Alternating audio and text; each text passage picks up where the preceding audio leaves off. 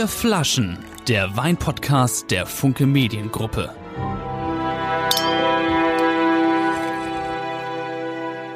Herzlich willkommen. Michael, willst du mal erklären, wie dieser Podcast funktioniert? Du machst das so gut, finde ich. Du sollst das machen. Ich bin schon so gewohnt, am Anfang deine Stimme zu hören.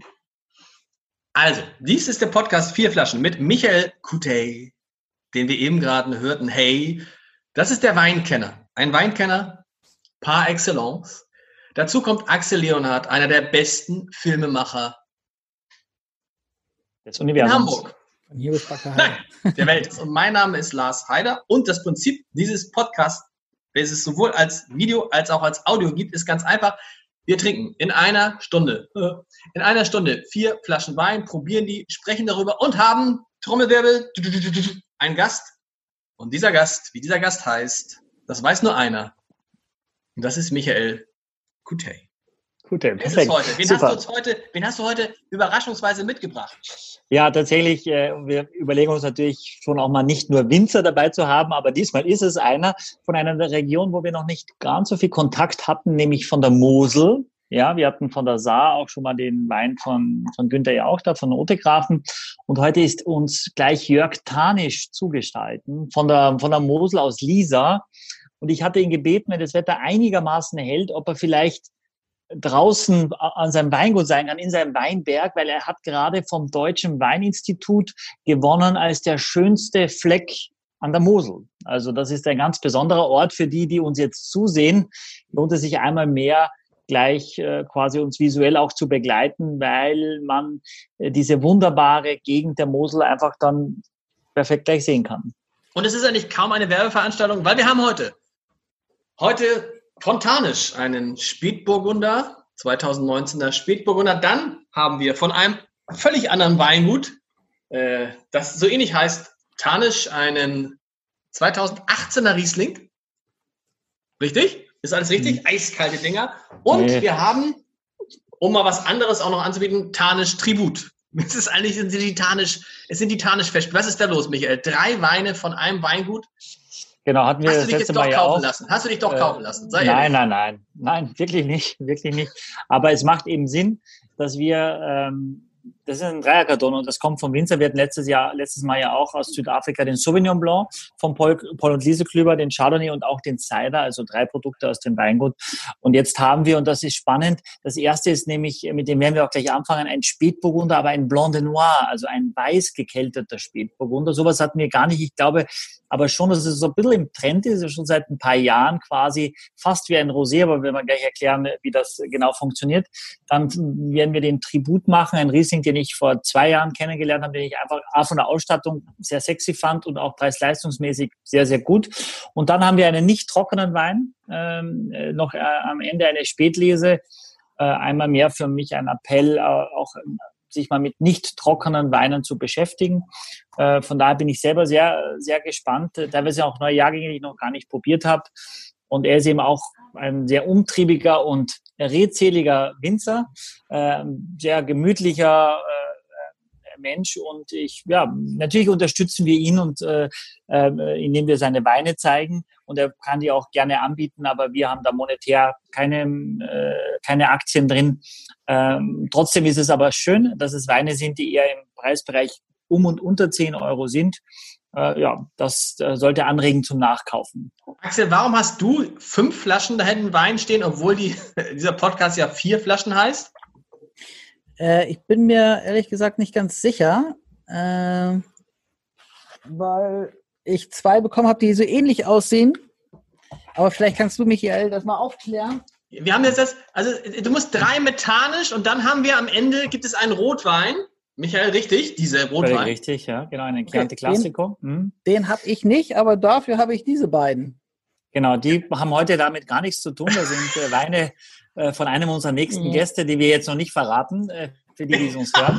Ähm, das, das heißt, äh, genau, wir haben die drei Weißen äh, und dann einen Rotwein, den ich in der Sechserkiste mitgeschickt hatte, äh, die letzte Woche schon gekommen ist. Keine Details über irgendwelche Kisten, sonst werden wir noch ausgeraubt.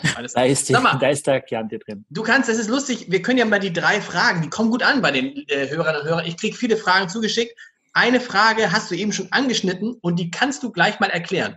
Warum werden süße Weine als Feinherb bezeichnet, fragt ein Hörer, weil eigentlich Feinherb ist ja totaler Quatsch. Ist ja, in Wahrheit müsste es doch heißen süß, aber das mag man nicht, also sagt man Feinherb. Ähm, ja, es ist ja, glaube ich, nochmal ein Unterschied zwischen trocken und süß. Eben halbtrocken. Genau. äh, wobei, da fragen wir am besten gleich den Jörg Tanisch selber, weil er kommt nun aus einer Gegend, die sehr, sehr bekannt dafür ist, für Weine, die nicht ganz trocken sind. Auch was die gesetzlichen Regularien sind, ehrlicherweise genau bei wie viel Gramm das eine aufhört und das nächste anfängt, weiß ich gar nicht. Und ich weiß, dass die Mosel nochmal äh, eine andere Gesetzgebung hat, auch bei den großen Gewächsen. Die dürfen ein bisschen mehr Zucker haben als im restlichen Deutschland, weil die Mosel das einfach hergibt und auch die Säure da hat. Äh, warum es Feinherb heißt, gute Frage, mit der konfrontieren wir ihn gleich mal, wenn er dazu kommt. Wie, wie, hieß es, wie hieß es früher? Wie hießen früher feinherbende Weine? Hießen die? Halbtrocken? Halbtrocken, genau. Ja, genau. Und dann auf einmal feinherb, ne? Ja, es gibt immer, glaube ich, noch Winzer, die halbtrocken draufschreiben, äh, was das, der gleiche, die gleiche, das gleiche ergibt an Ergebnis. Aber ähm, ja, Feinherb, Feinherb heißt aber eigentlich, Feinherb heißt erstmal, es ist süßer, er enthält mehr Zucker, der Wein. Genau, es ist, es ist süßer als trocken. Und ähm, ich glaube, es gab auch noch irgendwann mal mild oder so.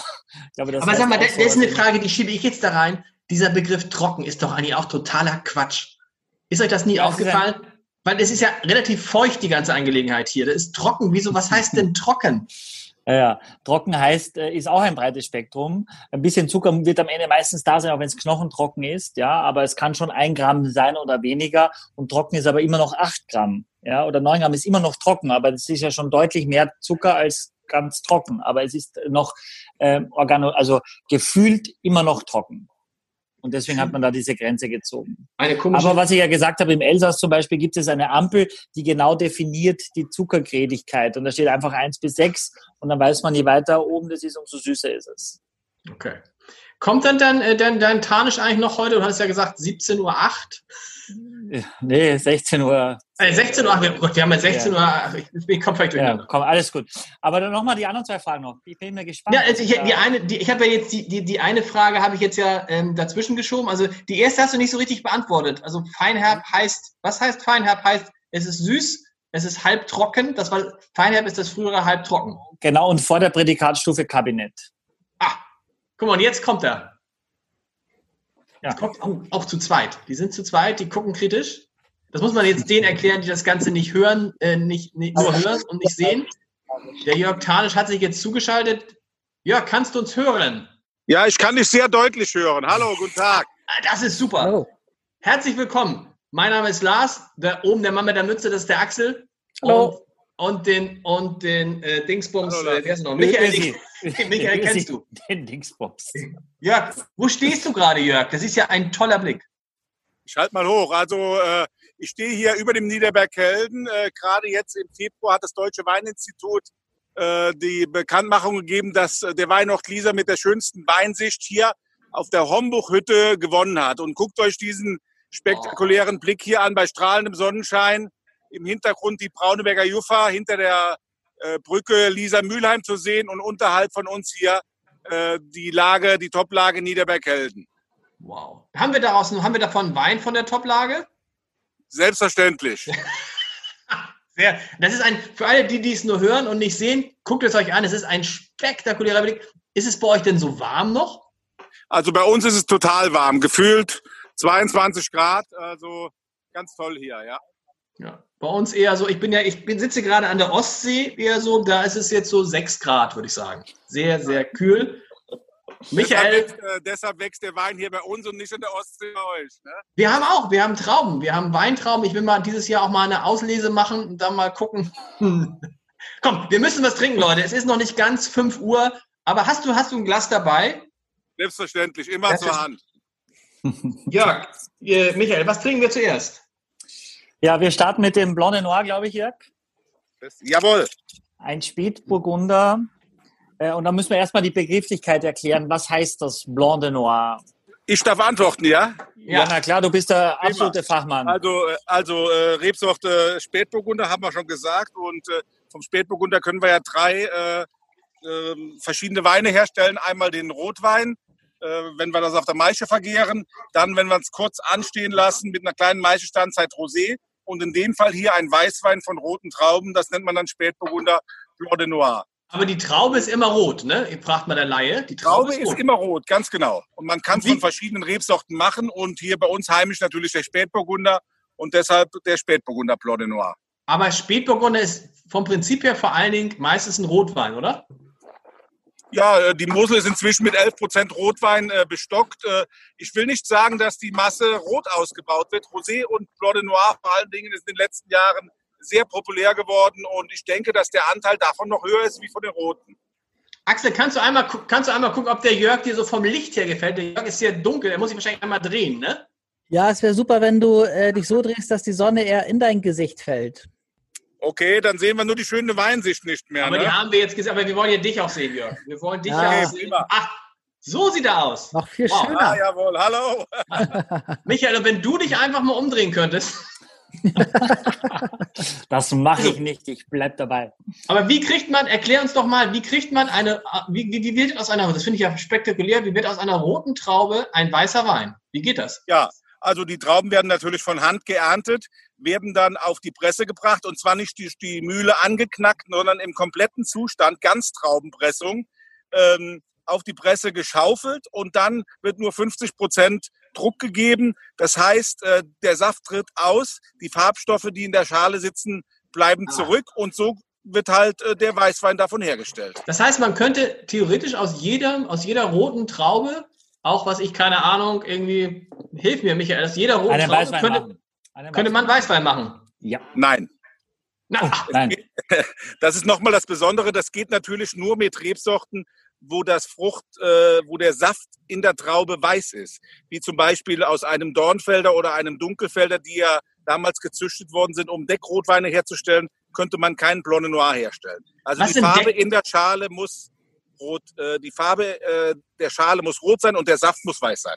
Michael, Ja, vom Prinzip her kann man das trotzdem bei jedem machen, aber die bleiben da nicht so weiß. Ich meine, dieser Wein ist ja sehr, sehr hell. Das ist wie ein Weißwein. Ja, Ja. der überhaupt gar keine, keinen Rosé-Anklang. Aber es gibt auch äh, Cabernet Sauvignon Blanc de Noirs, äh, äh, Blanc, Blanc de Blancs, äh, aus, aus einer, die, die halt nicht ganz so hell sind, sondern ein bisschen ins Roséfarbene gehen. Ja, von daher macht es vor allem dann Sinn, wenn das natürlich hell und klar ist und trotzdem hat es ein bisschen mehr Griffigkeit und ein bisschen mehr Kraft gleich als Weißwein oft, merkst du jetzt gleich. Und er hat trotzdem nur 12 Alkohol, was eigentlich sehr schön ist. Also ich finde, es ist eine sehr, sehr gute Alternative zum Rosé generell, ein Blanc, äh, Blanc de Noir. und er riecht toll. Er riecht sehr, sehr fruchtig, kommt über die Frucht, würde ich sagen, Michael. Immer nie, ist nie verkehrt. Er Aber diesmal kommt er, er kommt nicht, er kommt über die Frucht. Was, ich rieche da irgendwas, ich kann, ich sag gleich was.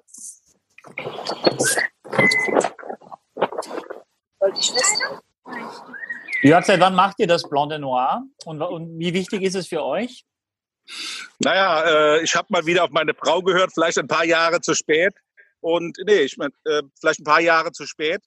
Äh, wir sind jetzt im vierten oder fünften Jahrgang mit dem Blanc de Noir. Meine Frau sagte immer, äh, die Leute in der Vinothek, Kunden fragen von uns äh, nach dem de Noir, macht das noch. Aber ich bin eher so der Auffassung, dass wir unser Sortiment noch ein bisschen äh, zusammenfassen sollten, größere Partien anbieten könnten. Aber das war ganz klar ein Fehler von mir. Manchmal sollte man auch auf seine Frau hören, äh, was der Rosé ja dieses Jahr Thema bei der Prowein in Düsseldorf gewesen wäre. Äh, geht schon in die Richtung und Blanc de Noir, würde ich sagen, ist richtig gehypt im Moment. Ein ganz moderner, von Ja. jungen Leuten wie auch ältere Publikum beliebter Wein, äh, ein großer Erfolg. Eine Bereicherung bei uns im Betrieb. Ist das sowas sozusagen wie die, wie die elegante Alternative zum Rosé? Also für alle die, wie meine Frau, die sehr gern Rosé trinkt und in der Regel Weißweine so mittelgut, kann ich mit dem Wein bei ihr punkten wahrscheinlich, ne? Äh, mit Sicherheit. Äh, bei uns ist es natürlich auch so, dass wir hier Hauptaufgabe Riesling haben und äh, nach Alternativen mit auch etwas zarteren Säuren such, gesucht haben. Und da bietet sich so ein Wein, der trotzdem die Frische hat, auch das Schlanke durch die Ganztraubenpressung, was ja auch beim Sekt her, äh, bei der Sektgrundweinherstellung äh, genutzt wird, äh, gerade so einen äh, Kick mitbringen dann, ja. Er hat was, er hat was Rotfruchtiges, ne? So ein bisschen Himbeer, bisschen Ja, sag auch- Kirsche, bisschen Kirsche. Auch Litschi sage ich immer ganz gerne bei dem neuen Jahrgang hier, das fi- finde ich auch, schmeckt man auch raus. Und äh, dann auch äh, so toll eine, eine kühle Frucht, die auch von der gekühlten Gärung herkommt, ja. Also der Wein wird im Edelstahltank ausgebaut, vergärt über zwei Monate mindestens bei 15 Grad Temperatur. Also Äh, Kaltgäraromen sind auch hier in der Nase ganz äh, eindeutig zu finden. Wie schmeckt denn da im Verhältnis der Rosé, den du aus, diesem, aus dieser Traube machst? Ist der, schmeckt der dann so ähnlich und hat nur ein bisschen mehr Farbe? Der Rosé ist bei uns auch ganz leicht lachsfarben, hat ein klein bisschen mehr äh, Süße, was äh, dem Rosé äh, zugutekommt. Äh, das ist mehr der geselligere Wein und das hier kann man auch besser zum Essen einsetzen, wie jetzt unser Rosé zum Beispiel, obwohl unser Rosé unser Bestseller ist, ja. Michael, wie schmeckt der dir? Ähm, ich finde ihn gut, er steht trocken drauf. Jörg, wir hatten vorhin gerade das Gespräch. Wie, wie trocken ist denn dieses Trocken bei dem Blanc de Noir? Ja, also äh, in manchen Jahrgängen äh, wird auch mal ein bisschen mit einer malolaktischen Gärung im Verschnitt gearbeitet, dass wir 30, 40 Prozent an, äh, einarbeiten. Aber mit dem aktuellen Jahrgang 2019 waren die Trauben hochreif und die Säure liegt vielleicht von Natur aus bei dem Wein hier bei 6,5, 6,8 Promille. Was okay, ist und der eine, Zucker? Und der Zucker? Der Zucker wird bei 6 liegen, denke ich. Okay. 5,5, Mhm. 6, 6 in dem Fall hier, glaube ich, ja. was ist eine manolaktische Gärung? Ma- Hatten wir schon malolaktisch, ja? Malolaktisch und malolaktisch, schön. Uh, hatten, allein Ja. hatten wir schon. Axel, Ja. magst du einmal kurz sagen, äh, weil du ja immer sehr gut aufpasst, was ist eine malolaktische Gärung? Oder kurz Malo, wie wir sagen, Axel. Wie wir, wie wir Malo, was heißt das? Mit, mit, hat das etwas mit Traubenzucker zu tun? Nee. Mal, Also- Malodex, nee. Ich habe ich hab, ich hab hier, oh, ich habe ganz komische Störungen. Äh, ich, ich, ich, ich kann ja nicht mehr so richtig hören. Kannst du mal sagen? Ich habe die Frage nicht verstanden. Malolaktisch. Malolaktisch, warte, Was warte. machst ich du denn die da? Verbindung bricht ab. Ja, Jörg, erklär Kannst mal du einspringen? Kannst du einmal Ja, einspringen? Ja, genau. Nein, Jörg, Ja, also Jörg ich da, kann's, äh, wenn man wen's- Ich kann es gerne erklären. Also der Nicht Wein, so technisch, nicht so technisch, Jörg. Ja, ganz einfach. Der Wein besteht aus Weinsäure und Apfelsäure. Äh, Die Weinsäure schmeckt nach Wein, die Apfelsäure etwas grasiger. In einem guten Jahr äh, überwiegt mit 70 Prozent die Weinsäure. Und nach der alkoholischen Gärung wird mit Bakterien die zweite Gärung eingeleitet. Und diese Bakterien wandeln die 30 Prozent Apfelsäure zur Milchsäure um. Und die Milchsäure schmeckt auch zart, weinig, zart. Und deshalb wird der Wein etwas komplexer. Bei jedem Rotwein in der Welt eigentlich Grundvoraussetzung wird immer angewandt. Und bei Burgundersorten wie Grauburgunder, Weißburgunder, Chardonnay, äh, Spätburgunder äh, im Rosé oder Blanc de Noir auch, äh, kommt auch gerne zum Einsatz da. Blanc de Noir heißt übersetzt. Was heißt das eigentlich überhaupt übersetzt? Ja, Weißwein Blanc. aus Rotwein. Weiß Ja, aus Rot, ne? Ja, Warum Genau. schreibt man das nicht drauf? Ein Weißwein aus, aus roten Trauben oder so wäre zu, wär zu. Zu. Naja, so wird- Blanc de Noir klingt doch Ja, nach einem genau. Gedicht. Das klingt doch noch nach der zweiten Flasche. Was passiert denn mit der Trauben? Was passiert denn mit den Trauben, wenn du die, den, diesen, äh, diese Ganztraubenpressung gemacht hast? Was passiert denn da mit dem Trester? Oder kannst du das noch verwerten? Kommt es noch in den Das, Rotwein äh, rein? das wusste ich, dass du das fragst. Ja, also wir werden natürlich nichts verwerfen, äh, nichts wegschmeißen. 50 Prozent ist der erste Saftablauf. Das ist in der Champagne auch bei der Sekt. äh, Grundweinherstellung, so bei unserem Riesling-Sekt natürlich auch. Und die anderen werden ganz normal weiter ausgepresst und kommen dann zu dem Gebinde von dem Rosé dazu. Ah, das heißt, das heißt, man kann aus ein, aus ein und derselben Traube machst du einen Spätburgunder und du machst einen Rosé. Einen Blanc de Noir und einen Rosé meinst du Ja. jetzt? Jawohl. Genau, ja klar. Also und Spätburgunder, natürlich Blanc auch, wenn man Noir. die, wenn man die Schalen nachher übrig hat, äh, nach dieser nach dieser Pressung von 50 Prozent, könnte man das auch zur Maischegärung beim Rotwein dazu führen, weil das Beste beim Rotwein sind ja die Schalen dann, ja. Ist, dann nicht, ist das denn nicht überhaupt der, der, beste Weg, dass man Trauben praktisch doppelt verwendet? Ich hatte immer gedacht, das eine Traube und dann ist sie weg, aber du kannst ja aus einer Traube machst du, theoretisch machst du aus einer Traube drei Weine. Ja, wenn, wir- wenn wir äh, davon von der Rebsorte ausgehen und kommen nachher zum Riesling, greife ich etwas vor. Wir haben eine Rebsorte am meisten im Anbau an der Mosel hier und dann gibt's 15, 20, 25 verschiedene äh, Arten von Wein, die man aus einer Rebsorte herstellen kann. Also es ist oft, äh, es ist nicht so, dass wir nur einen Wein von einer Rebsorte machen. Das ist interessant. Das müsst ihr mir jetzt aber mal eigentlich als Laien erklären und Axel überlegt immer noch, was Malo Dingsbums ist. Ähm, Malolaktik dachte oder immer, Malo? es gibt- Malo. Also die, es gibt eine Traube, aus der macht man den Riesling. Das ist dann, oh Gott, wie heißt die Traube? Die heißt ja nicht Riesling-Traube, sondern die, Ja, die heißt schon Riesling. Du bist nah dran, ja. das heißt Riesling, so. Ja. Aber aus dieser Traube kann man auch, kann man doch kein Chardonnay machen. Nein, Chardonnay ist eine andere Rebsorte. Aus Ja. Chardonnay-Trauben macht man einen Chardonnay-Wein. Aber du hast doch eben gesagt, aus einer Traube kann man 15 verschiedene Weine machen. Ja, zum Beispiel in der Qualität, im Restzuckergehalt, in Ah, okay. Aber Das nicht ich verschiedene. gemeint. Ich habe jetzt gedacht, man könnte jetzt irgendwie zaubern und würde aus dem. Ja, Axel, äh, Michael, da musst du gar nicht so lachen. Das sind, das sind so Fragen, die man sich stellt zu Hause. Ja, ist ja völlig richtig. Und ich liebe, dass du diese Fragen stellst, weil die haben ja, unsere Hörer auch. Also von daher Genau. Ist es völlig richtig. Und ich finde ja. das auch toll, äh, wie ich vor jetzt vor äh, zwölf, drei, zwölf Jahren geheiratet habe. Meine Frau kam ja nicht aus der Weinbranche, sondern äh, als Quereinsteiger dann über über die Heirat dann in ein Weingut und die hat dann auch immer gemeint, das musst du so und so machen und wenn wir auf die gehört hätten, wäre unsere Tochter, glaube ich, ohne Mutter aufgewachsen, weil die im Gefängnis gesessen hätte. Okay. Aber Also es gibt schon Gesetze, da halten wir uns dran. Ehe, ja? Ne? Hat sie den Hektar mitgebracht in die Ehe? Müssen wir fragen. Nein, wir hatten- nein, nein, nein. äh, Und, und dann noch ein Hunsrückmädchen, ne? Ah, Wäre okay. früher undenkbar Okay. gewesen. Ja. Okay, kannst du vielleicht an der Stelle kurz, äh, Tanisch ist jetzt ja ein Name, der an der Mosel doch ein bisschen häufiger vorkommt. Das wissen jetzt meine Kollegen vielleicht nicht, aber wir wissen natürlich, es gibt die Witte Oh, Axel, Tanisch wir und, die, wussten das, oder? und Ja. den Tanisch-Erben. Okay, ihr Tanisch wusstet das kennt man. Leute, Tanisch. genau.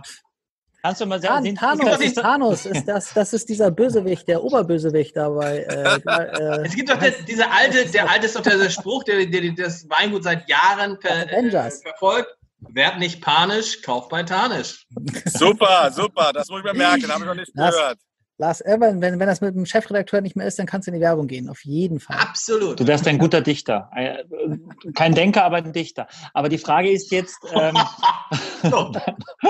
Die Frage ist jetzt, seid ihr alle miteinander verwandt an der Mosel oder warum gibt es so viel Tanischjörg? Oh Gott. Nein, also ich bin jetzt der Letzte, äh, vom, der jetzt vom Familiennamen auch Tanisch heißt. Äh, Okay. Im Weinort Lisa, direkt neben Bernkastel-Kues. Der, der Bekanntheitsgrad, äh, also ich habe meinen Teil jetzt die letzten 30 Jahre dazu beigetragen, dass wir da stehen, wo wir heute stehen. Aber der Name in der ganzen Welt steht für Bernkastler Doktor, für das Weingut Witwe Dr. Tanisch in Bernkastel-Kues. Vor ungefähr 20 Jahren geteilt worden zu der Sophia Tanisch, VDP-Mitglied und dann Erbenmüller-Burggräf äh, bis letztes Jahr äh, in der, äh, im Besitz von der Familie Rundquist und dann verkauft worden an die äh, Großkellerei Peter Mertes in Bernkastel-Kues. Sag mal, Okay. ich habe so ein bisschen auch jetzt immer noch einen Geschmack, einen leichten Apfel, grüner Apfel. So, Ohne weiteres, das bringt die Frische mit sich, ja. das bringt die Frische mit sich, ne? Ja. Wollen wir den nächsten gleich probieren? Also der ist schon mal, der war schon, was kostet die Flasche? Der Wein kostet 8,20 Euro. 8,20 Euro. Michael, was ist denn mit dir los? Ein Wein unter 10 Euro? Das hat ja, Was ist denn mit dir Alle los? Klischees werden verhaftet. Ja, also es gibt, gab auch Leute, die mir geschrieben haben, tatsächlich, dass es auch in dem Preisbereich sie gerne ein paar Weine hätten, wobei wir permanent noch an, Anfragen bekommen wegen dem AMG-Wein. Das ist also der beliebte, also der, der meist nachgefragteste Wein ever. Wir bekommen ihn jetzt ganz bald. Er ist unterwegs äh, äh, diese Woche zumindest mal nach Hamburg und dann können wir uns überlegen, wie wir den anbieten können. Aber es gab tatsächlich ein paar Leute, die gesagt haben, ich trinke so viel äh, und ich steigere mich. Irgendjemand hat geschrieben und nochmal danke auch dafür, dass, äh, dass die Menschen sagen, ich habe früher fünf und jetzt gebe ich schon acht aus äh, und, und das liegt an uns und das finde ich ist schon mal echt ein Erfolg. Darf ich dann eine, eine Frage, die ein Hörer schrieb, gleich dazwischen streuen, weil du hattest das letzte Mal, hast du erwähnt, dass Rotwein auch ganz gesund ist. Da fragen wir mal die beiden Weinexperten und dann gleichen wir das mal mit Axels Konsum ab. Wie viel Gläser Wein sind denn gesund, also im Sinne von nicht ungesund in der Woche oder am Abend? Ich weiß es nicht. Ja. Sagen wir mal, wie viel Gläser Wein sollte man so oder wie viel Flaschen Wein kann man in, in der Woche trinken, ohne dass man ähm, ja, da seine Gesundheit aufs Spiel setzt? Ja, wer soll zuerst antworten, Michael? Du oder ich? Na, Jörg, fang an. Als Winzer, du bist ja völlig neutral. Ja, Also, als Winzer äh, ist man sehr neutral, ja. wenn wir jetzt von der Corona-Zeit ausgehen, ist der Konsum äh, leicht gestiegen. Ich würde behaupten um 50 Prozent. Aber bei uns ist es eigentlich üblich, dass wir äh, zu einem Wein äh, ein Glas Wein trinken. Äh, mein Vater wird es so die letzten Jahre geschafft haben, ohne weiteres über den Tag verteilt eine Flasche Wein zu trinken. Und unser Hausarzt, der jetzt schon viele Jahre im Ruhestand ist in unserem Ort, hat das als Empfehlung angegeben. Es ist natürlich ein Unterschied, ob man Wein mit 7,58 Prozent, was hier in der Mosel ja auch sehr typisch ist, äh, oder mit 13,5 Prozent trinkt. Aber moderater Weingenuss bei Männern ohne weiteres zwei, drei Glas und bei Frauen vielleicht zwei Gläser. Wir machen es zu Hause so, meine Frau trinkt ein Glas und ich der Rest der Flasche. Und äh, wenn mir danach ist, wenn mir danach ist, trinke ich dann noch was mehr. Und dann gibt es auch mal Tage, wo ich keinen Wein trinke. Also ich glaube, äh, daran werde ich auf keinen Fall sterben in meinem Leben. Ja? Michael, deine Empfehlung? Äh, schmaler Grad, weil wir auf jeden Fall nicht hier empfehlen wollen, dass Menschen aufgrund unserer Empfehlung äh, hier äh, zum Trinker werden. Ja. Ich glaube, wenn du zwei Gläser Wein am Tag trinkst, bist du faktisch schon Alkoholiker. Das ist zu viel. Also das habe ich äh, auch schon gehört, dass ich mal beim Arzt war und gesagt habe, was ich so trinke. Ähm, und ich glaube, da muss man schon wirklich aufpassen. Äh, also wenn du, wenn ich eine Flasche Wein über zwei Tage trinke, glaube ich, ist das in Ordnung. Ich bin aber kein Mediziner, ich kann dazu keine Empfehlungen. Du wirst doch keine Mediziner finden, der sagt, es ist gesund, ein Glas Wein am Tag zu trinken. Was ist gesund? Ja, äh, wenn du nur gesund und asketisch lebst und nichts machst und nur vegan lebst und so weiter, kannst du genauso mit, äh, mit 50 umfallen. Äh, und du kannst, unser Kanzler hier, Schmidt aus Hamburg, jeden Tag drei Packungen Zigaretten rauchen. Jawohl. Kannst, kannst über 90 werden. Also von daher, ähm, ich glaube, das Maß ist es und wichtig ist es auch, dass man es immer wieder auch schafft, an einen Tag oder zwei oder drei Tage auch nichts zu trinken. Ich glaube, das zeigt einem selber immer, dass man das und wenn man sich vielleicht damit selber ein bisschen anlügt, aber wenn man nicht immer das dringende Bedürfnis hat, was zu trinken, ja, sondern einfach sagt, ich mache das, weil äh, das ist ja in Frankreich auch, auch nicht unüblich. Sobald Essen am Tisch ist, gibt es ein Glas Wein dazu. Und äh, Wein und Essen sind ja Kulturen, die zusammengehören. Ja, von daher verstehe ich da den Jörg sehr, sehr gut. Gut. Was, was trinken wir jetzt, die zweite Flasche? Ja, als zweite Flasche kommt ein, äh, äh Moment, ich muss mal ablegen, für die Flasche aufzumachen. Tarnisch, ich sag's mal, Tarnisch Tribut, sieht so ein bisschen aus, so dunkles Etikett, da denkt man gleich, oh, Markus Schneider ist in the house, ne? Oder heißt er nicht Schneider? Wer ist Markus Schneider? Heißt, ja, weiß ich auch nicht. Tarnisch, Tarnisch Tribut. Grau, ein Riesling. Ein Riesling, ganz genau, jetzt im vierten Jahr im, äh, im Angebot von unserem Betrieb. Wir wollten einen Wein äh, auf die Flasche bringen, der bei Erstkontakt, also viele Leute interessieren sich ja jetzt im Moment wieder für Riesling aus deutschen Landen. Wir sprechen von einer Riesling-Renaissance in der ganzen Welt.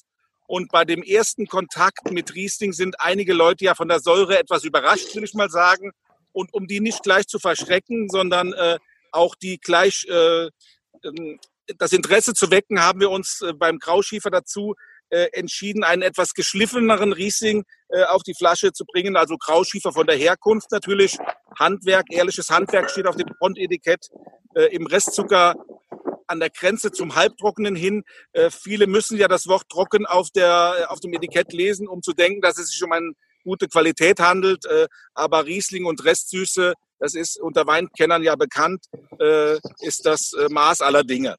Äh, bei dem Tribut hier wollen wir einfach unserer Arbeit hier, unserer Gegend ein Tribut zollen, also eine Anerkennung zeigen äh, für das, was wir hier leisten. Und äh, deshalb äh, haben wir uns einen Markennamen überlegt mit dem Tarnisch Tribut. Das habe ich vor vier Jahren jetzt auf der Prowein vorgestellt in Düsseldorf. Und das ist äh, eingeschlagen wie eine Bombe.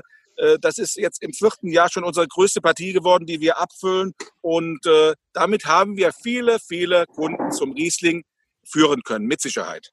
Übrigens, passt auch wieder gut. Die dritte und letzte Frage der Hörer ist, weil wir immer davon sprechen, dass alle Grauburgunder trinken. Ein Hörer will wissen, was ist denn nun tatsächlich die meistverkaufte Rebsorte in Deutschland? Was ist der meistverkaufte Wein? Und welcher ist es tatsächlich Grauburgunder?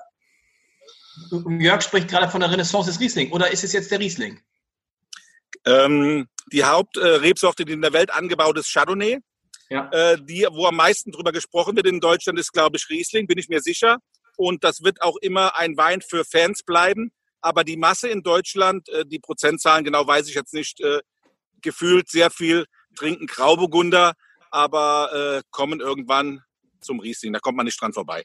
Genau. Kann man sagen, Riesling ist so, es gibt ja einen in unserer Runde, der als Riesling-Kenner, äh, Riesling-Liebhaber eingestiegen ist. Ich weiß nicht wer. Axel, glaube ich nicht. Ähm, kann man sagen, Riesling ist sozusagen die Krone der Weinschöpfung, was deutsche Weine angeht?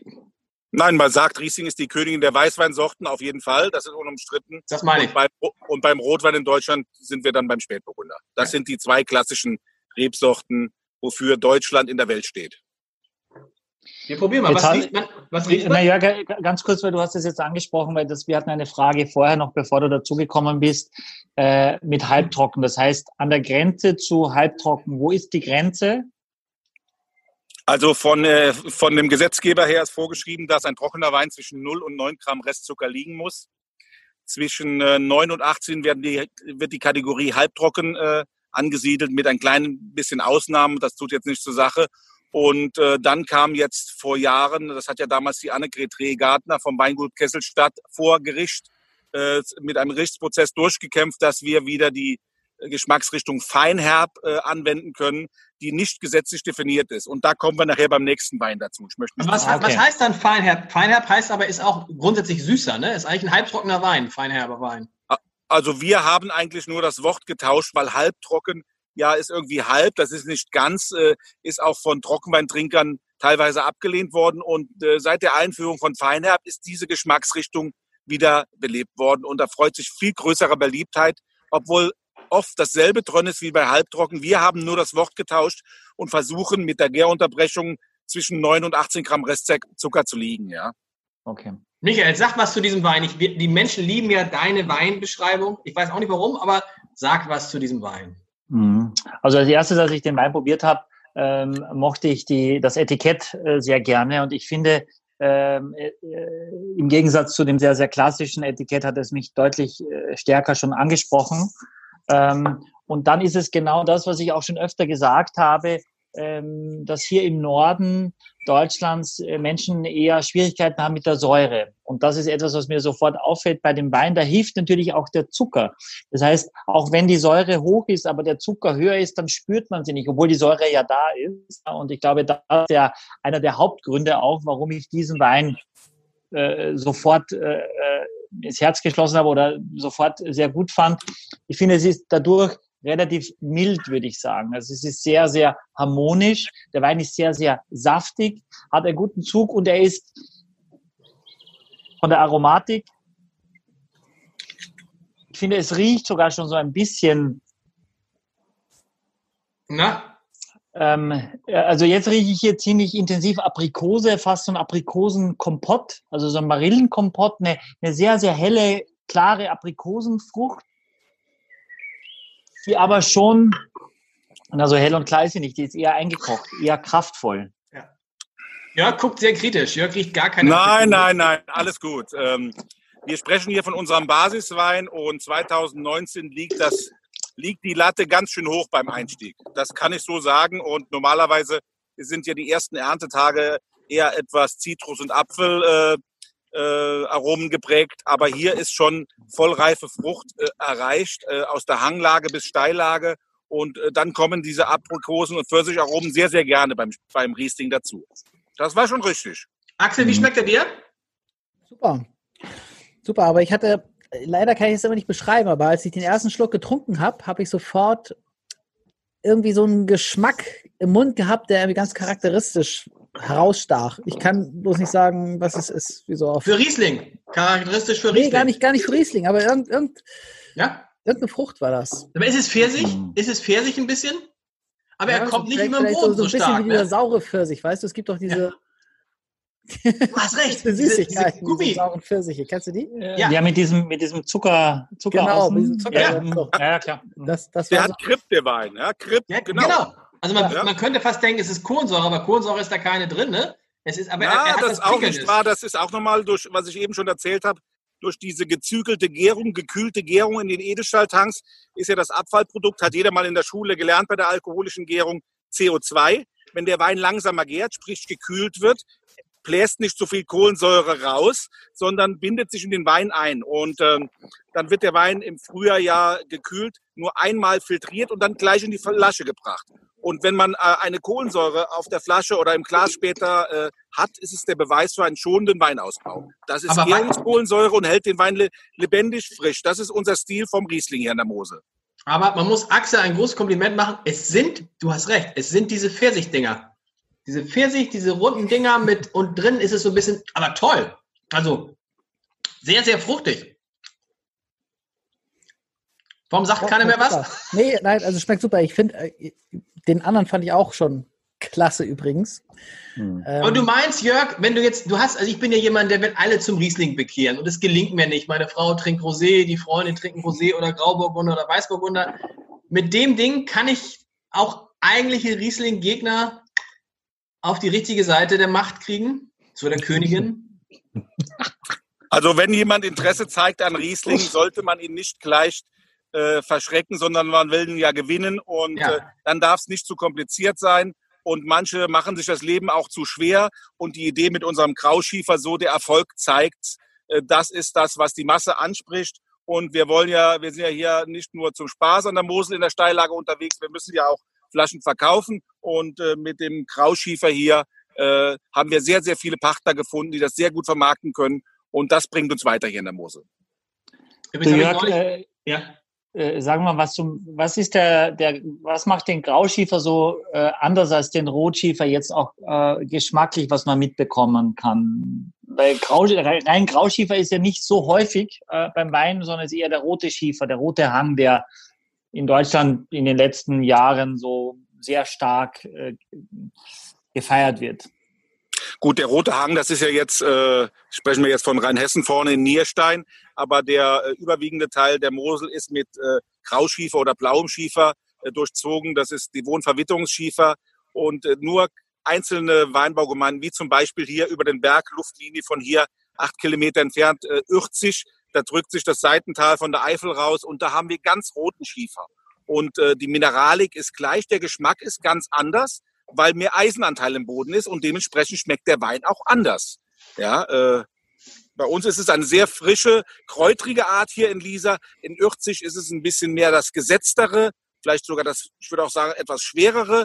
Äh, und so äh, hat der Schiefer Einfluss auf den späteren Weingeschmack. Hm. Und wenn du jetzt mit, der Zucker ist ja also ein großes Thema in unserer heutigen Sendung. Wie kannst du das denn genau so einstellen, dass du dann ganz kurz vor der Grenze zu halbtrocken oder feinherb dann auch stoppst den Wein? Das ist ja So, schon das bewusst ist, äh, dann auch, ne? Ja, das ist eine gute Frage. Ähm, der, der ganze Wein in der Welt ist äh, einige Wochen vor der Abfüllung noch trocken. Und wenn dann ein Halbtrockener oder sowas draus werden soll mit Restsüße, wird dem Trauben, äh, den Wein, Traubensaft, konzentrierter Traubensaft, also der im Herbst schon konserviert wurde, richtiger Traubensaft, das nennt man Süßreserve in der Fachsprache, dem trockenen Wein beigemischt prozentual und so wird die Süße eingestellt. Das ist Standard aller Kellereien, auch aller Anbaugebiete in der Welt, außer an der Mosel. Wir haben einen höheren Säurewert, dadurch einen tieferen pH-Wert und die alkoholische Gärung wird bei uns durch äh, Kühlung unterbrochen. Und das ist äh, vielleicht das Typische an dem Moselwein. Keine zugesetzte Traubensaftsüße, die die Lippen so klebrig macht, die meiner Meinung nach auch den süßen Wein ein bisschen äh, vor 20, 30 Jahren in Verruf gebracht hat, sondern die äh, Fructose von der Traube in der Gärung unterbrochen. Das kann man messen und dann äh, kann man das auf den Punkt, nicht immer, aber meistens auf den Punkt unterbrechen. Hm. Das ist aber, Aber es ist ja, interessant. Bei den ja anderen ganz- Sachen sind einfach, sind einfach, das ist einfach Fruchtsaft dabei. Jawohl. Krass.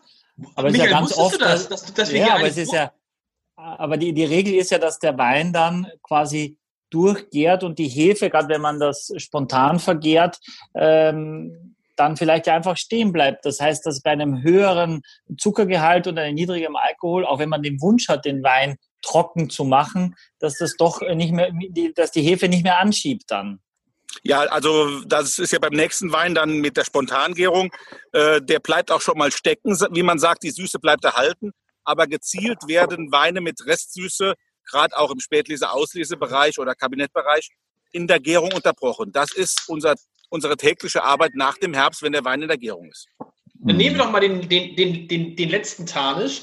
2018er Niederberg Helden Riesling Spätlese Feinherb. Jetzt Spätlese Feinherb sind beides Signale dafür. Achtung, äh, wird süßer. Jetzt ne? wird's lecker, ganz Jetzt genau. wird, le- also, aber da ist es Spätlese Feinherb so ein bisschen so irgendwie der, der doppelte, also ist es sozusagen doppelt süß?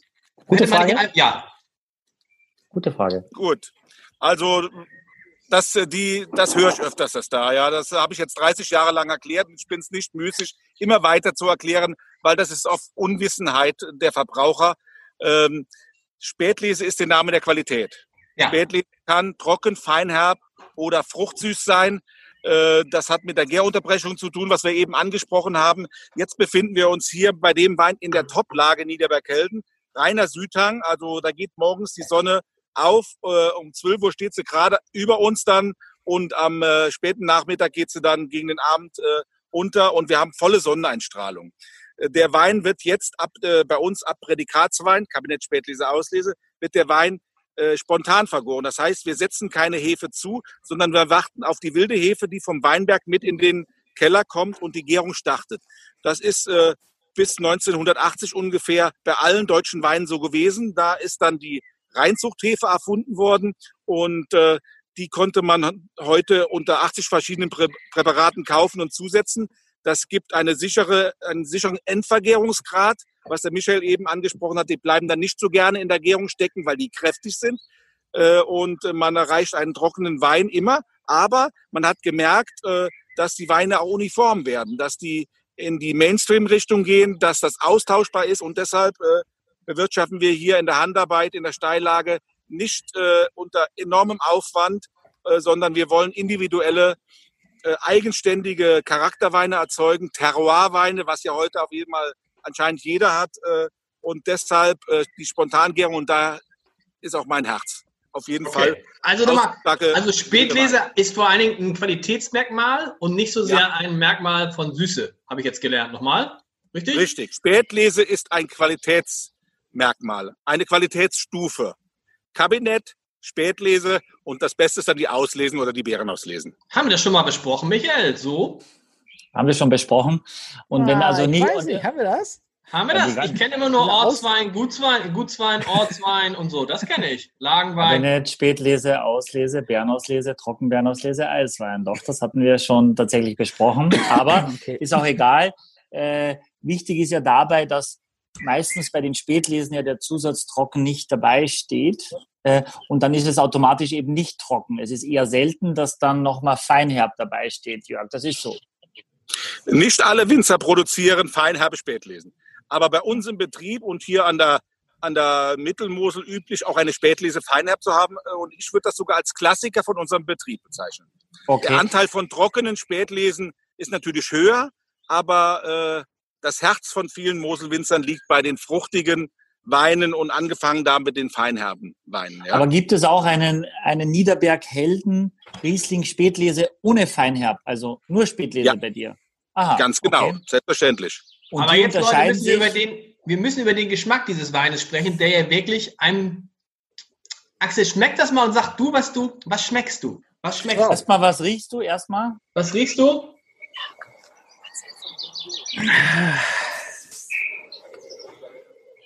Das, von dem ich immer sage, dass das Quitte ist.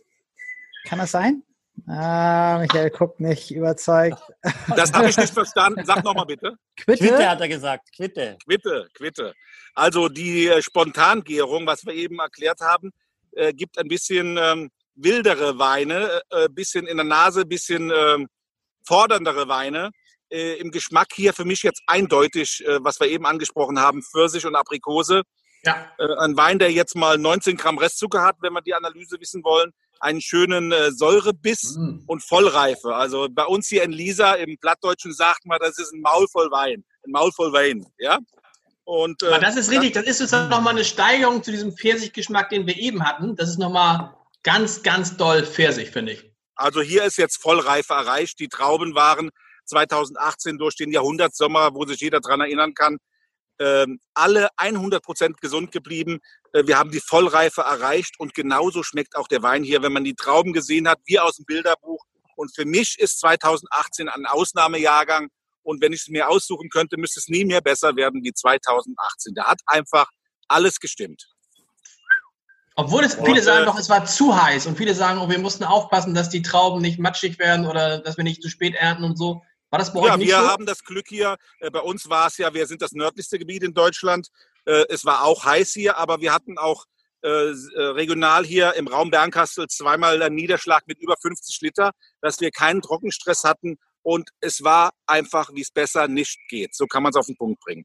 Die Spätlese Feinherb hier ist in dem äh, Gummio 2020 dann auch mit 93 Punkten ausgezeichnet worden. Und ich will äh, als Speiseempfehlung unbedingt, das will ich erzählen, bei dem Wein hier in das Asiatische gehen, wenn es ein bisschen schärfer wird mit Chili, Ingwer, Wasabi, Sushi. Probiert mal so einen Wein zu Sushi, wenn man Wasabi-Paste im Mund hat und diese Süße gegen die gegen das Scharfe im Mund ankämpft und das ist ein ganz tolles Geschmackserlebnis.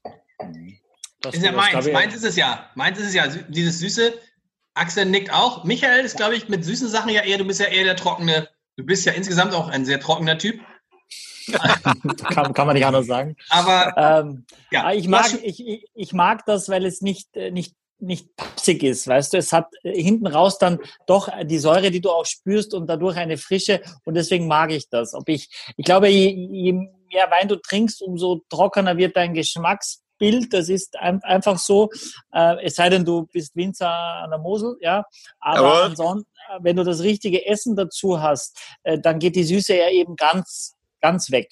Ja, also dann spürst du es gar nicht mehr und dann tut es ein trockener Wein wird eher stumpf und bitter äh, zu einem so einem asiatischen oder mit der Sojasauce, wenn du dieses Umami hast und dieser der Wein mit der Süße, der profitiert dann davon. Das das äh, ist ganz bestimmt so. Und auch diese Weine, wenn die älter werden, äh, werden die auch gefühlt immer trockener. Ja, also auch eine, eine Spätlese mit mit 20 Gramm Restzucker äh, nach zehn Jahren schon, da kannst du gar, gar nicht mehr unterscheiden, ob das noch ein trockener, äh, ob das ein trockener oder nicht trockener Wein ist. Muss man spät lesen? Muss man spät lesen? Kann man die besonders lange liegen lassen oder muss man die gerade ein bisschen früher trinken als trockene Weine? Die meisten Riesling-Weine werden ja heute für den äh, schnellen Konsum gemacht und da ist eigentlich Riesling die falsche Rebsorte dafür. Äh, Gerade die höheren Prädikate Spätlese, Auslese im fruchtsüßen Bereich mit 7,58 Prozent Alkohol sind in der Top-Qualität unendlich lange haltbar. Okay. Also gerade jetzt noch am Wochenende äh, habe ich eine 2001er Auslese von der Brauneberger Juffa getrunken. Ähm, gefühlt fünf, sechs, sieben Jahre alt, taufrisch. Und das okay. ist das Besondere. Die Süße verliert sich, wie der Michael gesagt hat. Und das braucht der Wein einfach, um haltbar zu sein. Also viele meinen ja, dass man nur schwere Bordeaux-Weine mit unendlichem Gerbstoff lange halten kann. Aber Süße und Säure konserviert mindestens genauso gut wie Gerbstoff. Und äh, äh, also auslesen aus unserer Schatzkammer 30, 40 Jahre äh, bei optimaler Lagerung sind überhaupt kein Problem. Und Wir das ist, was wissen, das Weintrinken für mich ausmacht, ja. Jo, was, Jungs, noch mal ganz kurz. die nee, Wein? Nee, ganz kurz. Nehmt mal ja. einen, einen, Schluck Wein in den, in, in den Mund und dann sage ich euch ein Wort. Ja, nehmt den Schluck Wein in den Mund. Du sagst uns ein Wort? Das ist nett. Ich sage, ich sage ein Wort, ja. Ja. Und jetzt das Wort Eisbonbon. Mhm. Gletschereis. Ja, hm? Gletschereis. Wer das noch kennt, Gletschereis. Hab, habt ihr das? Ja. ja. Krass, oder? Ja. Ja. Das Überhaupt nicht. Aber, aber. du bist schlecht, Sind uns ja einig, ne? Nein, Gletschereis, du hast recht. Aber das ist fantastisch. Also mir schmeckt da wirklich absolut hervorragend. Das ist. War klar, also süßer, du bist so süßer. Ja, ja, ja, genau. Also ich finde, ja. das ist, das ist wahrscheinlich total einfach, den zu mögen. Ähm, Vielleicht schmeckt Findest du den Wein deswegen, besser aber es ist erst sehr, sehr weich, sehr, ja, sehr rund. Der andere hat ja, ging ja auch in diese Richtung, aber der war so ein bisschen spritzig oder so, ne? Also. Kann man sagen, frischer, ja. Ne? War ja auch ein neuer Jahrgang, das hier ist schon ein Jahr älter, ja? Genau, genau. Und, und der hier ist, was du schon sagtest, ne? Also irgendwie, ja, gesetzter. Also ob sich irgendwelche Bubbles gelegt hätten oder ich weiß es nicht. Also auf jeden. Fall. Mehr Ruhe, mehr Ruhe drin, jawohl. Ja, ja. Findest du den ja. Wein besser als die Weine von Therese, Theresa Breuer? Ja, also ich fand von Theresa, ja, finde ich schon. Ja, finde ich schon. Also dieser zweite von Theresa Breuer, ähm, das war auch ein 2018er, oder? Ja. Den fand ich auch extrem, extrem gut. So, also ich fand, fand den neuen, den 2019er schon toll, aber den 2018er, das ist eigentlich das Gleiche, finde ich. Also der 2019er von Theresa Breuer gegenüber dem 2018er war eigentlich wie der Vergleich, den wir jetzt haben, ne? Mit dem äh, zweiten Wein, den wir getrunken haben, und dem jetzigen Wein. Mhm. Dass er so ein bisschen beruhigter war. Aber der hier schmeckt mir wirklich, also seit, ich weiß gar nicht, seit dem Wein von Günther ja auch wahrscheinlich am besten in diesem. Wow. Oh, das freut mich. Danke. Oh, oh, oh. Was kostet der Wein und was kostet der Riesling, den wir davor hatten? Also der äh, äh der, Tribut? Äh, der Tributwein äh, kostet 8,50 Euro und jetzt bei der Spätlese Feinherbier sind wir bei 11,50 Euro. Aber das sind ja alles, wenn man sagen will, ja. für diesen Podcast sind das, macht ihr in der Mosel, habt ihr da irgendwie, müsst ihr keine Mehrwertsteuer zahlen? Äh, ja, wir sind ganz, ganz bescheiden hier an der Mosel und kommen auch mit weniger gut zurecht. Wow, das ist also, viel Preis-Leistungsverhältnis, Michael. Ja, das ist für mich eine, das ist tatsächlich, ich, ich, ich krieg's nicht, ich kapiere es echt nicht so ganz, wie, wie diese Weine so preiswert sein können. Vor allem, äh, wenn du dir diese, diese Steillagen anschaust. Also da gibt's ja auch äh, immer mehr Winzer, korrigier mich, äh, Jörg, die, die auch gar keinen Bock mehr haben äh, und sagen, ich mache das nicht mehr, ich tue mir das nicht mehr an. Äh, und die unwegbarsten Flächen, die, die kannst du dann sowieso haben, die wie keiner geschenkt haben, weil das so viel Arbeit ist. Und du kriegst am Ende dann äh, so, so wenig äh, dabei raus dann ne, für den Verkaufspreis. Ich frage mich auch, warum das funktioniert oder warum die Menschen nicht bereit sind, für eure Weine mehr zu bezahlen. Liegt das am Marketing der Mosel oder äh, weil alle gemeinsam sich gegenseitig nach unten drücken oder wo, weil die, die Kosten werden ja so sein wie in anderen Regionen auch. Äh, das ist äh, die Kosten, das ist richtig. Und die Moselweine werden auch, auch bei mir, das, ich bin da dran, die müssen einfach teurer werden, weil alles teurer wird.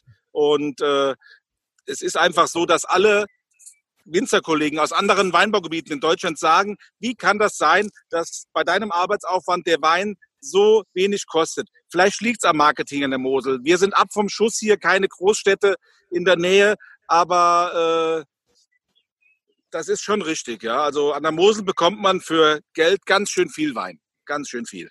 Ist Mosel, ist ich meine, vom, vom, vom, vom Ruf her ist das so, oh, ein Wein von der Mosel hat doch immer einen tollen Ruf. Und ich staune jetzt, dass ihr erzählt, dass da die Preise so viel niedriger sind als aus, aus, als aus keine Ahnung, als aus Rheinhessen oder sonst woher. Ja, also äh, niedriger sind sie nicht wie in Rheinhessen, aber äh, es ist so, dass, wie ich jetzt zum Beispiel 1988 mit der Winzerlehre angefangen habe, war ich in unserem Weinort hier, wir haben 1250 Einwohner, das ist schon ein größerer Weinort, äh, sage und schreibe 13 Jahre lang der jüngste Winzer.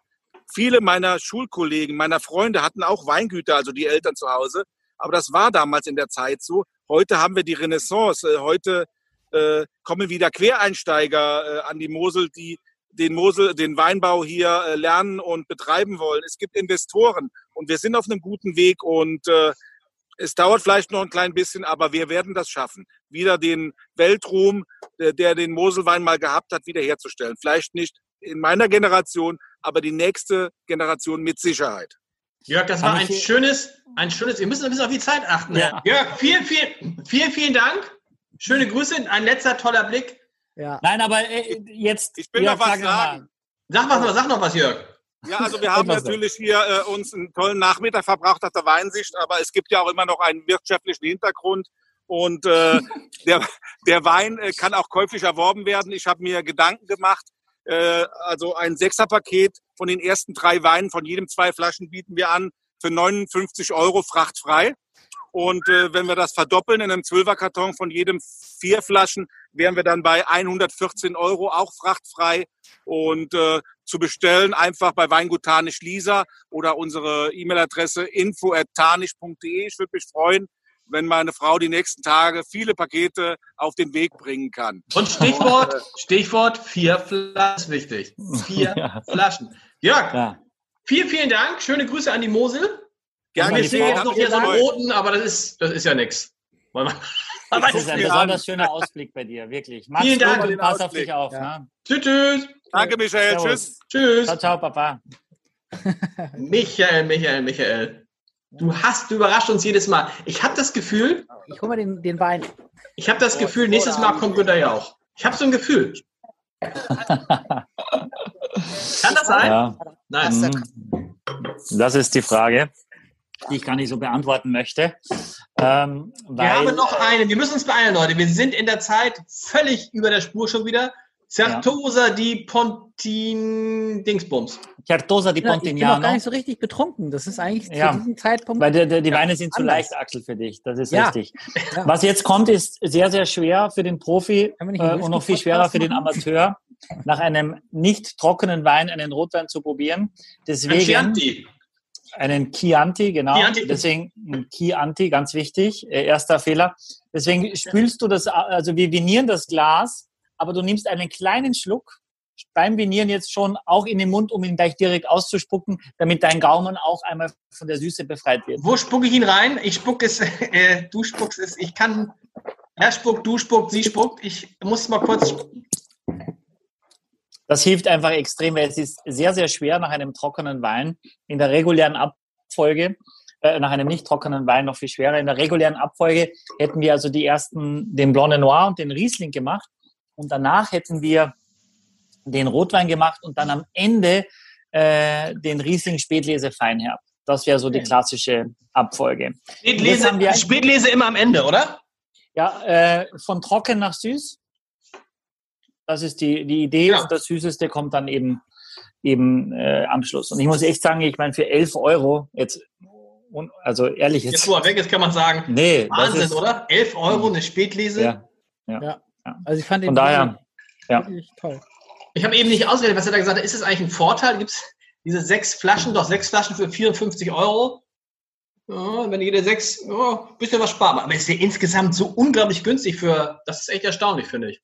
Weil wir sind ja sonst oft ja. mal gern bei so Riesling bei 25 Euro hier in diesem. Ja, aber ich glaube, ich, ich weiß nicht, wie es euch geht. Ich habe schon das Gefühl, dass es, dass es ein, eigentlich noch unsexy ist. Wenn du jetzt als junger Mensch sagst, irgendwie, ich lade Freunde ein, wenn man es wieder darf, und sagt, oh Mensch, ich habe uns einen Riesling von der Mosel besorgt, das, da, da hüpfen nicht alle gleich im Kreis.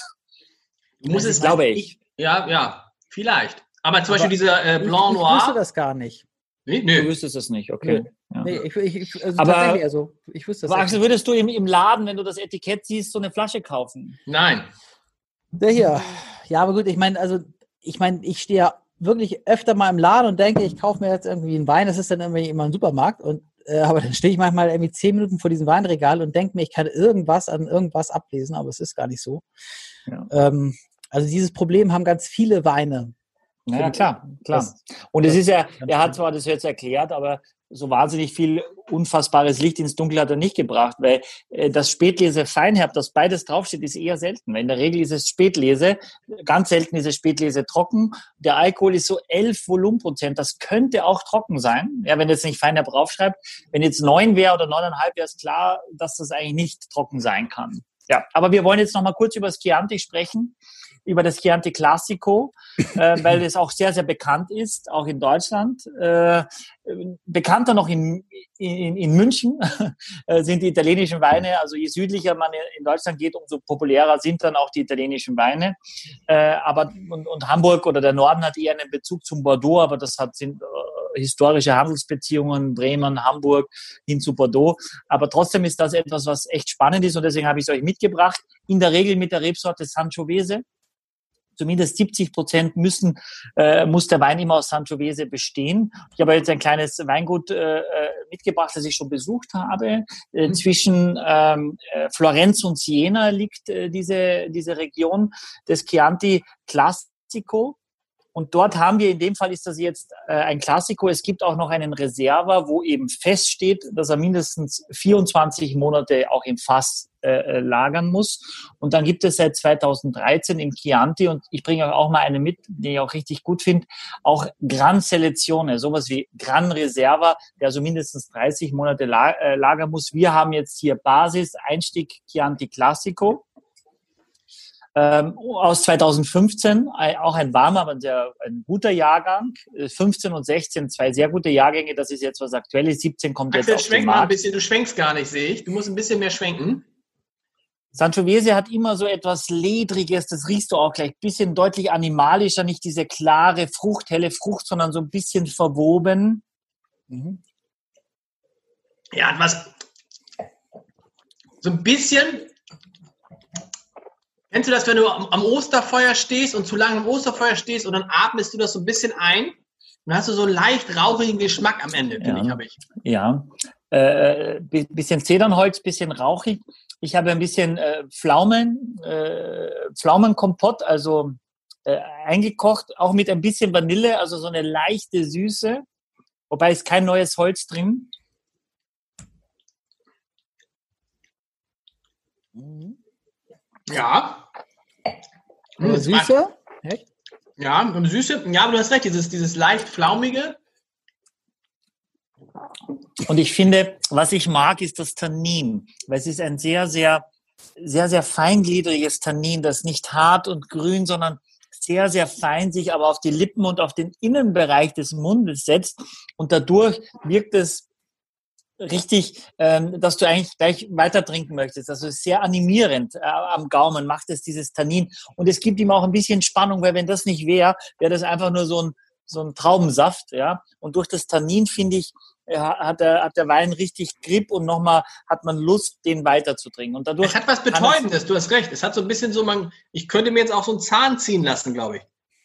Ja, ich, das ist immer nicht so positiv behaftet. Deine Metapher sind nicht so positiv behaftet. Was Aber ich Axel, weiß, was, was du meinst. Du? Axel spielt da immer mit den Farben rum. Willst du, du hast so leichte rote Wänkchen gekriegt, Axel. Du hast jetzt doch. Ja, ja, ich habe ich hab hier, ich hab hier so eine andere Webcam, die ich irgendwie heute ausprobiere, aber irgendwie ist die nicht das. Na, so. So ist ganz ne? gut.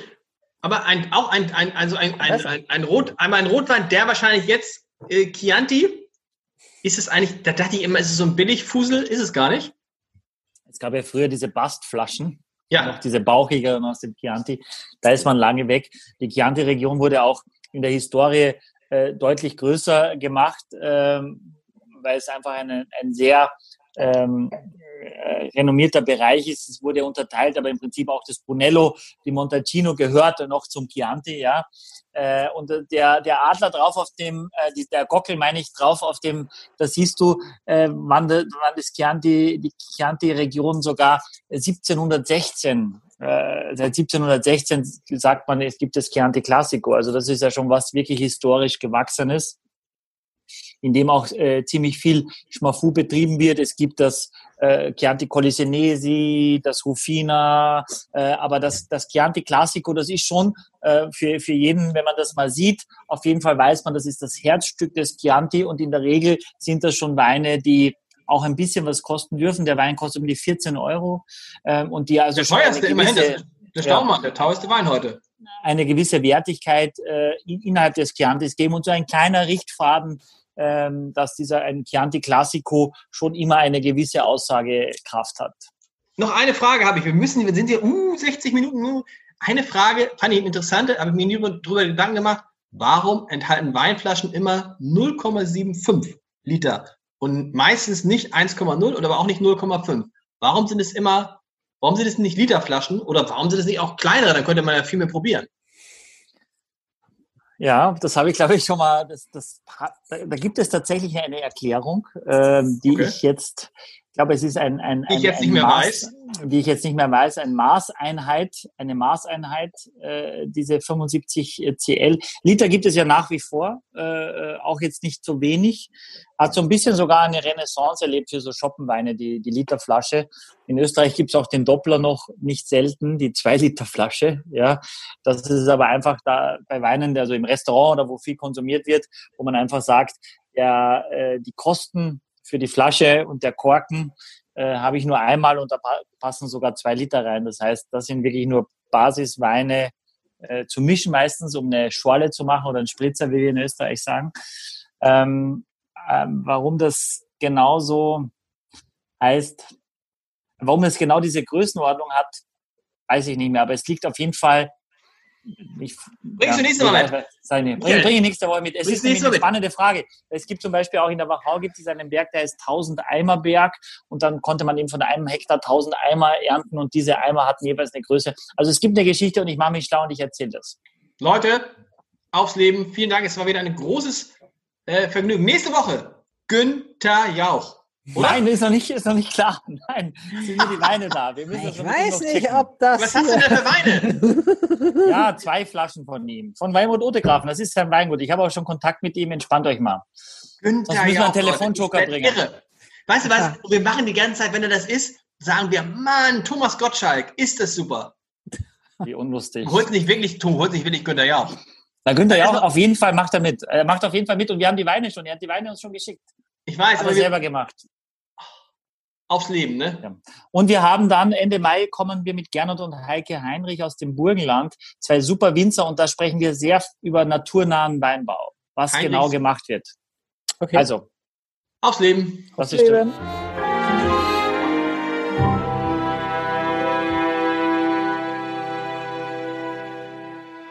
Weitere Podcasts vom Hamburger Abendblatt finden Sie auf abendblatt.de slash podcast. Ein Podcast von Funke.